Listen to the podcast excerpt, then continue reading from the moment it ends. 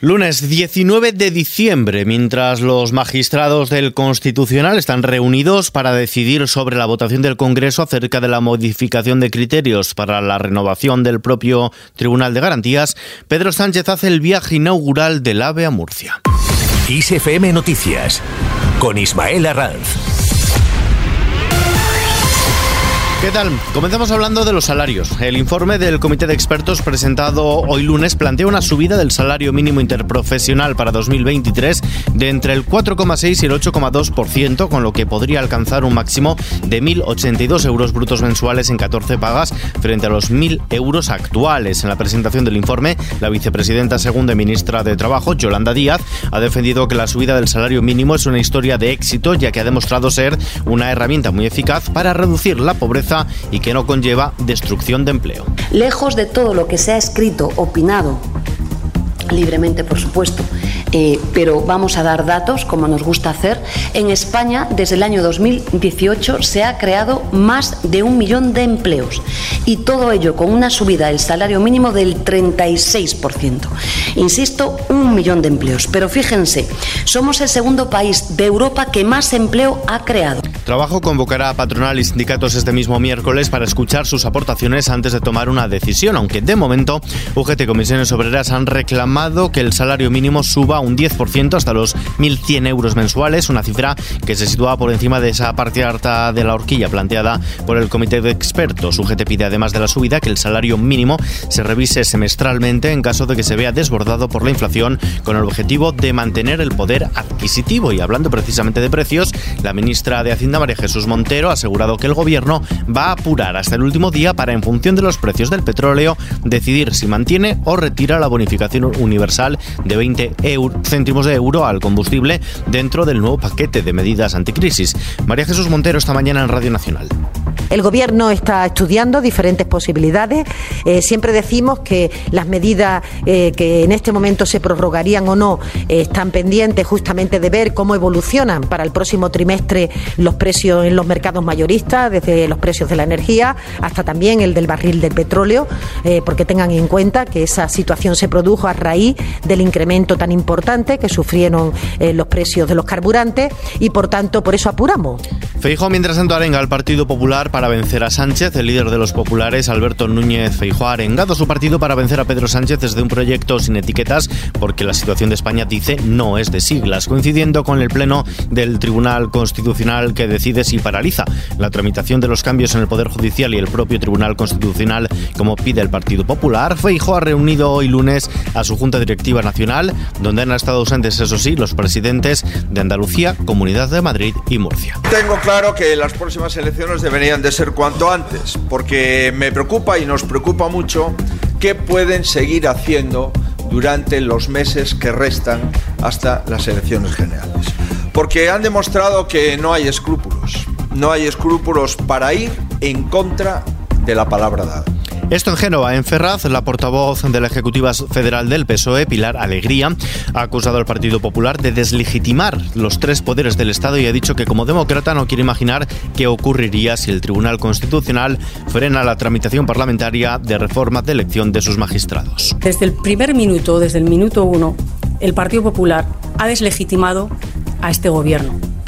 Ahora está pretendiendo también deslegitimar al Congreso y al Senado ya ha deslegitimado también al Poder Judicial, porque lleva cuatro años bloqueando su renovación.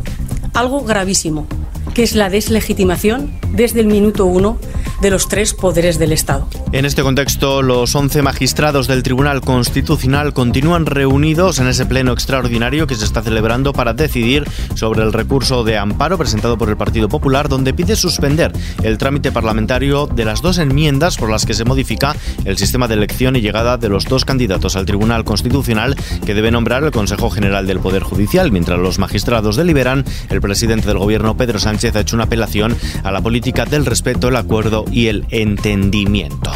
Sanidad llama a vacunarse de la gripe. La ministra de Sanidad, Carolina Darias, ha llamado a vacunarse contra la gripe que en este momento roza el 26% de todas las infecciones respiratorias agudas, duplicando con creces a la COVID, que se mantiene estable desde el mes de septiembre. En rueda de prensa tras el Consejo Interterritorial del Sistema Nacional de Salud, el último del año, Darias ha pedido a la población, sobre todo a la más vulnerable, que se vacune contra la gripe. Es muy importante, es muy importante compartir con ustedes la importancia de la vacunación de la gripe. Vemos ahora mismo que la gripe es el mayor, digamos, eh, afección que tiene dentro del seguimiento de las infecciones respiratorias agudas y por tanto es importante eh, que eh, también contribuyamos entre todos a seguir protegiendo a la población. Más cosas. La llegada hoy lunes del tren de alta velocidad a Murcia en un viaje inaugural presidido por el rey y acompañado por el presidente del gobierno Pedro Sánchez culmina el corredor del Levante y avanza en el corredor del Mediterráneo impulsando su despliegue hacia Almería. Raquel Sánchez, ministra de Transportes y Movilidad. Desde mañana mismo Murcia quedará conectada con ocho servicios diarios con Madrid en un tiempo mínimo de dos horas y 45 minutos, ahorrando casi 30 minutos a la mejor conexión actual. Esos 30 minutos que sumados a los otros 20 de ahorro que supuso esa puesta en servicio del área Elche y Orihuela hace que en esta legislatura hayamos conseguido reducir el tiempo de viaje de Murcia a Madrid en casi una hora. Por su parte, el presidente del gobierno, Pedro Sánchez, destaca que hoy se ha saldado una deuda histórica con los murcianos. Hoy ponemos fin a un aislamiento ferroviario injustamente prolongado. Hoy, en consecuencia, saldamos una deuda histórica con la región de Murcia. Los ministros de Energía de los países de la Unión Europea han logrado un acuerdo para fijar un tope a las importaciones de gas en la Unión si superan durante tres días laborables los 180 euros el megavatio hora en el índice TTF de Ámsterdam. De ello ha informado la presidencia checa del Consejo, un acuerdo que finalmente ha apoyado a Alemania, pero con la abstención de Países Bajos y Austria, mientras que Hungría se ha opuesto. La vicepresidenta tercera del Gobierno y ministra para la Transición Ecológica, Teresa Rivera, se felicita por este acuerdo logrado. Hace eh, tiempo que venimos buscando que esa respuesta solidaria y flexible para el conjunto de los países de la Unión Europea sea también una respuesta eh, unida y común para el conjunto de Europa. Y hoy hemos conseguido acordar este sistema de corrección del mercado de gas para las situaciones excepcionales en las que el gas eh, suba hasta tal nivel que se distancia enormemente del precio medio de los mercados internacionales de gas. El precio de la luz volverá a bajar este martes por tercer día consecutivo, concretamente más de un 19%, hasta alcanzar los 75 euros el megavatio hora. Es su valor más bajo de diciembre, según los resultados de la subasta celebrada en el mercado mayorista de la electricidad. El precio de mañana será también el más bajo desde el pasado 22 de noviembre, cuando la electricidad se pagaba a 66 euros el megavatio. Y de no contar con el llamado mecanismo ibérico, el precio mayorista para mañana sería de 178,4 euros el megavatio hora. En los mercados, la bolsa española ha subido hoy lunes el 0,3% un tímido rebote observado también en otras grandes plazas europeas que la mantiene por debajo de los 8.200 puntos, mientras los inversores asimilan los contundentes mensajes de la Reserva Federal y el Banco Central sobre la lucha contra la inflación. Su principal índice, el IBEX 35, ha avanzado hasta los 8.136 puntos. El euro se cambia por un dólar con casi 6 centavos. A continuación, vistazo a la previsión del tiempo. Meteorología prevé para mañana martes cielo nuboso cubierto en la mitad noroeste de la península con precipitaciones que se irán extendiendo de oeste a este a lo largo del día y que pueden ser fuertes o persistentes en Galicia, oeste del sistema central y en el sur de la cordillera cantábrica. Las lluvias pueden ir ocasionalmente acompañadas de tormenta con granizo en el oeste peninsular.